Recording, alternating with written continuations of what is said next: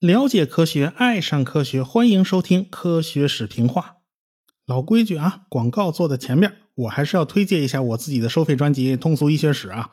我已经更新到第八集了啊，讲的是早期外科的发展史，也就动手术啊，也就是那帮子理发师、外科医生到底是怎么折腾的。因为当时啊，火器已经开始盛行了啊，这都是战争给弄的。老祖宗不管是希波克拉底啊，还是盖伦呐，只见过刀伤啊，他没见过枪伤，因此呢，他们从来不会留下任何这方面的记载，也就逼得外科医生们不得不摸索创新呢。所以，外科的发展其实最早是被战争所推动的。有兴趣的，你不妨去听一下。咱们书接上文。一九六五年，几个地质学的大拿就来到了剑桥大学啊，碰个头。包括海斯啊、威尔逊呐、瓦因呐、马修斯啊，他们几个，他们几个一直在研究海底扩张学说。瓦因和威尔逊曾经研究过海底的磁条带异常，他们就发现了一个奇怪的现象。我们上次讲过，因为地球磁极的倒转就不断倒转，所以在海底呢就留下了痕迹。海底岩石的磁性是呈现出条状分布的。沿着大洋中脊两侧是对称分布的，就像是条形码一样。但是有些地方出现了反常的情况。大家可以想象一下，一个条形码横着从中间拦腰被切成了两段，然后错位摆在那儿，这到底什么意思？当时瓦因和威尔逊在太平洋靠近加拿大和美国边界的海域发现了这种现象。离海岸呢，大概有几百公里远的地方，就是太平洋洋脊的一小段，叫胡安德富卡海岭。啊，中央脊按理说应该是一座连绵不绝的巨大山脉，但是在这个地方，山脉就被拦腰截断，成了南北两截儿。哎，南边这半截活生生的向东错动了三百公里，靠近俄勒冈州的外海了。那就连巨大的海底山脉都被拉错了位。那更别说海底的那些磁条带了，跟着也一块错位了。这到底是怎么回事怎么会有这么大的错位呢？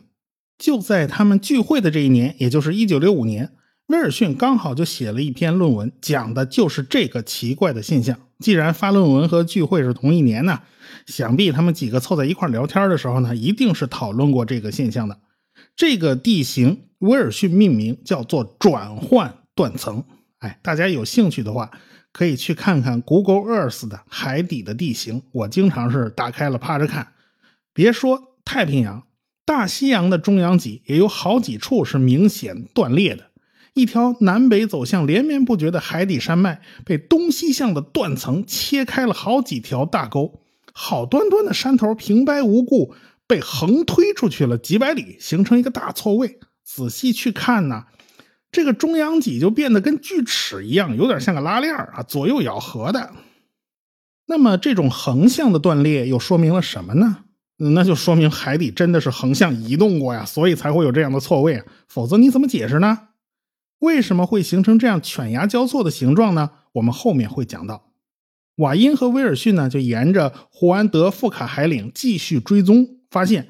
这也是一个拉链状的结构啊，有一个大断层就穿过了加州，一直延伸到了加利福尼亚湾。加州啊，本来是墨西哥的领土，后来呢就被挑唆着并入了美国，所以北边有个美国的加利福尼亚州，南边有个墨西哥的下加利福尼亚。这是一个长条形状的半岛，和大陆之间呢相隔一个非常窄的水域，这个长条形的水域叫做加利福尼亚湾。就在这个窄条的海底之中，发现了太平洋洋脊的一小部分，是很短很短的一小节儿。横贯加州的那条大断层，就和加利福尼亚湾里的洋脊是相连的，这是同一个系统。这条大断层就是著名的圣安德烈斯断层。几次大地震呢，它都是罪魁祸首啊。为什么这条断层这么活跃呢？就因为这个家伙是个转换断层，转换断层是经常发生地震的。与此类似的呢，还有死海断层啊，也是转换断层。长条形的死海啊，也是在一条断层线上，而且它是世界最低的地方。转换断层啊，一般都是在海里，极少有出现在陆地上的。加州比较倒霉啊，就碰上这么个玩意儿。那么转换断层为什么就会地震频发呢？就因为这是一个大错位嘛。大家想象一下，一张纸从中间一分为二，切口是一条直线，那两边分离的时候，谁也碰不着谁啊，撒手了就撒手了。假如你切的不是一个直线，是一个 Z 字形的切口，那么拉开两张纸的时候，一定中间那个横道啊，它会发生摩擦的。圣安德烈斯断层呢？差不多就是这个意思啊！断层靠太平洋的一边向北移动，靠大陆的另一边是向南移动的。假如地层是软的，那倒也罢了啊，你移动就移动吧，反正天天移动个几厘米，也就没有什么能量积累了。偏巧这边的地方啊，是它是硬的，是脆的，这错动的力量足够大的时候，呢岩石咔吧一下断了，嗯，那就大地震了啊！所以威尔逊统计了一下海底存在转换断层的地方。不统计不知道，一统计吓了一跳。哇，这个地球哪是地球啊，分明是个垒球嘛！我们可以把地球描绘成像一个垒球的样子，皮子接缝的地方就好比是中央脊啊。全世界的中央脊海沟岛链都被转换断层给连到一起了。转换断层呢，你就想象着好像是垒球上那些缝合线啊，整个地球似乎就是一个大球壳拼起来的好多块。于是威尔逊就管这种结构叫板块。地球科学基础理论的三点零版已经是呼之欲出了，那就是板块构造学说。这个板块啊，和魏格纳说的那个大陆漂移啊，它不是一码事儿。虽然有些地方是重合的，但很多地方是分开的。哎，有些地方你别看它在海里，但是它跟大陆是连为一体的；有些地方在地上，但是却和海洋板块是连在一起的。比如说东海，这是海洋啊，但是海底和亚欧板块那是连成一个整体的啊。太平洋板块基本上都泡在水里啊，只有东边那一丝儿是在地上，也就是加州圣安德烈斯断层西边那一小块。哎，冰岛呢是齐刷刷的被亚欧板块和北美板块一分为二，板块的边缘呢几乎都是呈现出锯齿状的，到处都是转换断层。那么板块到底是个啥玩意儿呢？那板块和大陆到底是什么关系呢？那这就必须从软流圈讲起。我们以前讲过，地幔传热的热量啊，远比固体传热要强得多，说明地幔是靠对流来传热的。但是地幔是不是全都是软的呢？其实也不是这样的啊。一九二六年，古登堡就发现，地震波在地下一百到两百公里左右的地方，传播速度是会变慢的。特别是高频信号衰减的特别快啊，地震波可以通过，但速度会变慢。想来呢，这个地方不应该是液体，因为液体是根本通不过横波的，呃，只是一种相对比较软的东西。对于地震波来讲，这东西是硬的，但是它也会产生塑性变形，也就是说会极其缓慢的流动。到了一九六零年的五月二十二号，智利发生了一次有史以来最大的地震，震级达到了九点五级，引发的海啸啊是横扫整个太平洋，一直传到了日本。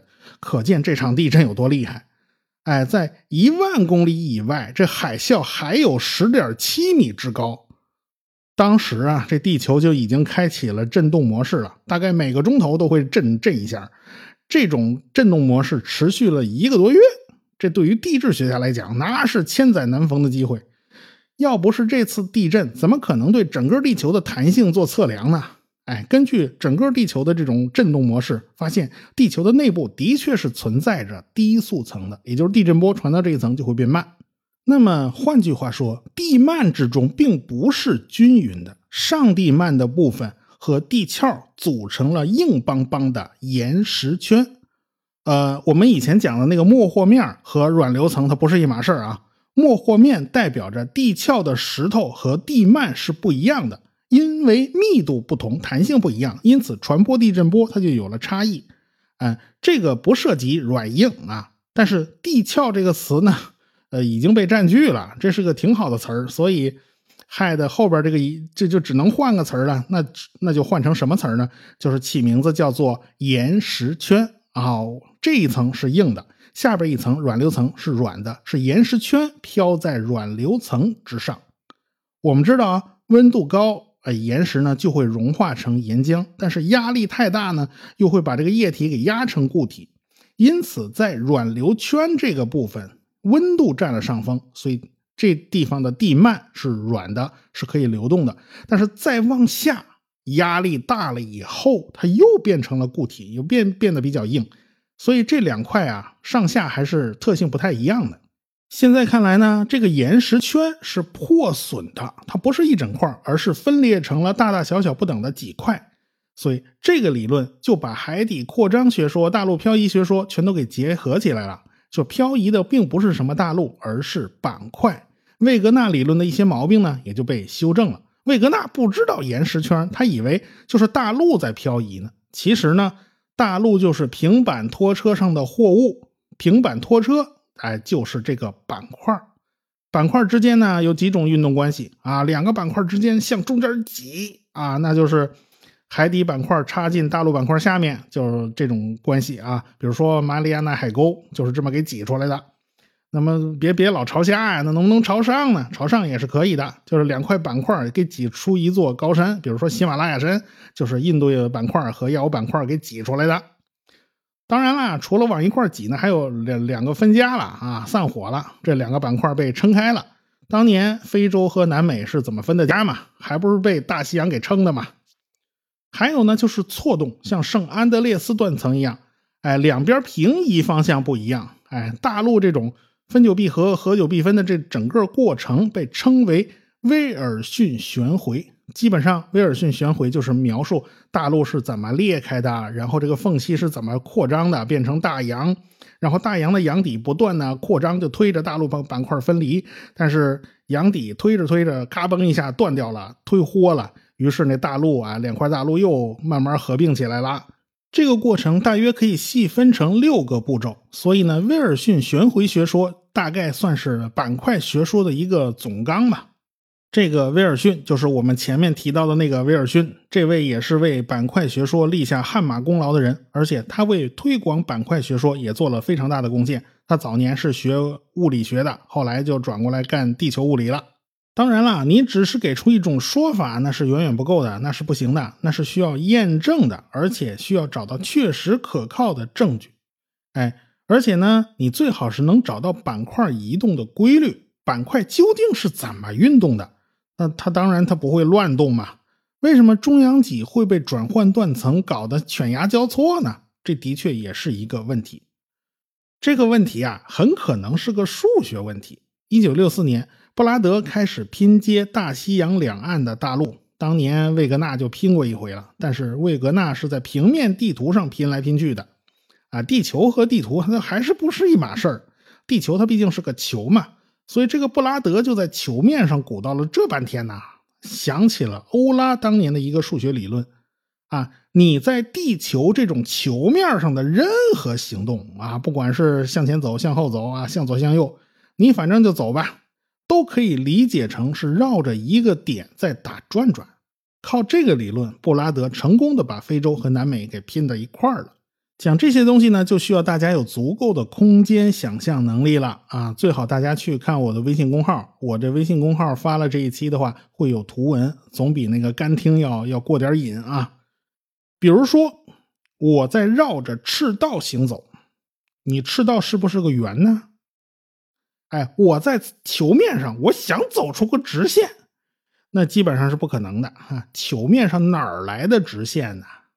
哎。我只要是沿着纬线圈走，那其实我们就可以认为它是在绕着南北极点转圈圈，对不对？一个板块，哎，就像外壳一样，是在球面上移来移去的。当然，我们也就可以认为它是在绕着某个点转圈圈。但是，它们未必是绕着地理上的那个南北极在运动啊。它到底绕着哪个点，是要反反向推算的。哎，科学家们还是能够反推出这块大陆当年是绕着哪个点转圈圈的，这个点就被称为板块的旋转极。我们再来想一下啊，一个板块绕着旋转极在地球表面滑来滑去，这个大陆它的角速度毕竟是一致的吧？啊，我们认为这个大陆是个钢体，是个硬的啊，它不能散架子，对吧？那么靠近旋转极的地方，线速度必定是慢的；远离旋转极的地方，线速度必定是快的。线速度不一致啊，那么板块内部难免就会产生应力，因此它产生错动也就在所难免了。这个转换断层它是怎么来的？大概就是有这么个解释。当然，这种解释都是很多的。到现在，转换断层的来源还没有一个特别确定的说法。但是呢，我们知道这个转换断层的方向必定是沿着运动方向的啊，因此只要在转换断层上你做个垂直线，应该这么多转换断层是全这个垂线应该是全部垂直交到一个点上的。所以呢，有个青年的科学家叫麦肯齐，还有一个叫帕克，根据北太平洋的一系列地震做了分析。这些地震呢，都是来自于岛链或者是转换断层。他们分析了这个断层的滑动方向，也就是移动方向。他们就发现这些断层都在绕着一个点旋转。摩根也是一位青年的学者，他直接分析了大西洋里面转换断层的方向啊，还是做垂直线。他就发现这些转换断层的垂线都是朝着格陵兰岛南端的一片海域。也就是说，美洲板块和非洲板块都是绕着这个点旋转的。假如以这个点为圆心的话，那么所有的转换断层的走向以及岛链的走向，基本上都是一个个同心圆的圆弧。同样，这也解释了为什么岛链全都是弧形的道理就在这儿。摩根当时把地球表面细分成了二十个板块，他画了一张地图，标出了所有这些板块的旋转极。哎，它的旋转中心都是不一致的啊。那怎么验证他的理论呢？还是去查海底的磁异常条条带，这个条带是代表着海底扩张速度的。既然是在转圈圈，那么必定扩张速度不一样啊。离的那个旋转极越远，扩张速度越快；离旋转极越近呢，扩张速度越慢。结果统计了一圈，发现数据是完全符合摩根的预测的。地球上的这些板块移动起来，还真的就是绕圈圈运动的。法国的勒皮熊呢，就更进了一步，他的资料呢是最详细、最丰富的。他呢把地球划分成了六大板块，哎，划分六大板块这事儿就是他干的。当然，其实啊，这个板块内部还是可以细分的。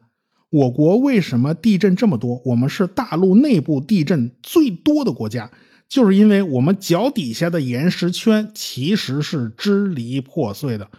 我国这块国土脚底下的那个历史啊，那真是一言难尽。